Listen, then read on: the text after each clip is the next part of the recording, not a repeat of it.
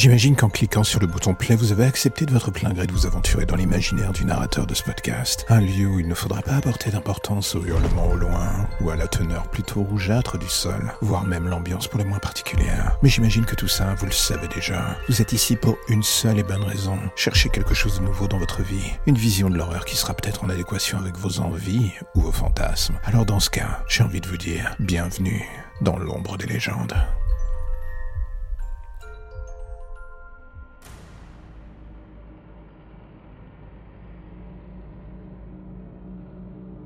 On vient souvent sur le net et les sites de rencontres avec dans le fond un espoir de romantisme, de rencontre qui va changer nos vies et nous redonner foi en l'amour.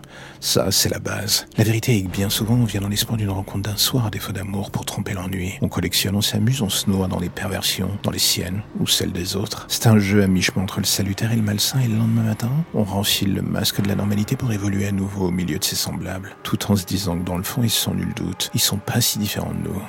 Cela, encore une fois, c'est la base. Et au milieu de ce truc en constante évolution vers le vice, il y a les zones troubles. Celles qui attendent qu'on s'y aventure sur un coup de tête et qui bien souvent finissent en fait divers, découpées et disséminées dans des sacs aux quatre coins de Paris. Le quotidien d'une victime dont plus rien ne permet l'identification. D'un coup d'un soir à la morte, la ligne est parfois bien fine.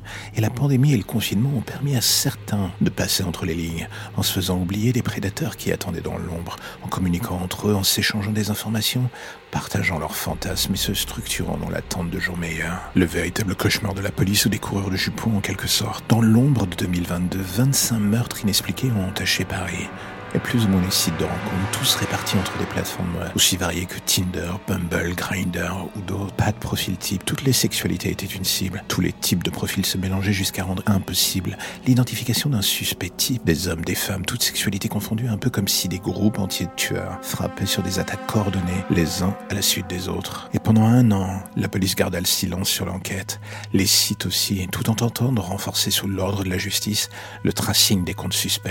Des mois d'enquête qui ne donnaient rien comme si à chaque fois ces assassins avaient un coup d'avance, une sorte de facilité assez déconcertante leur permettant de comprendre et surtout d'anticiper chaque mouvement de la police.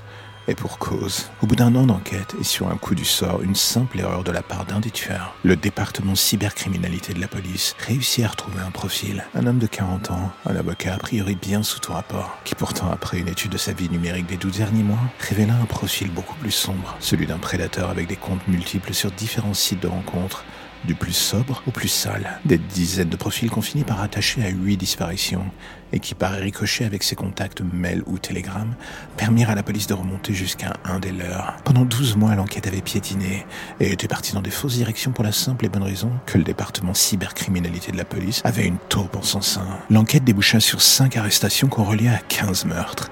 Une dernière victoire. Car 10 restaient malheureusement sans explication et surtout sans le moindre profil ou indice concernant les personnes responsables. Alors qui que vous soyez ou quelles que soient vos envies, la prochaine fois que vous vous connecterez sur un de ces sites, Pensez que la personne qui vous répondra n'est pas forcément là que pour le plaisir des corps. Le sien risque de se cacher beaucoup plus profond dans vos entrailles. À vous de voir si ça vaut le coup de perdre une nuit ou la vie.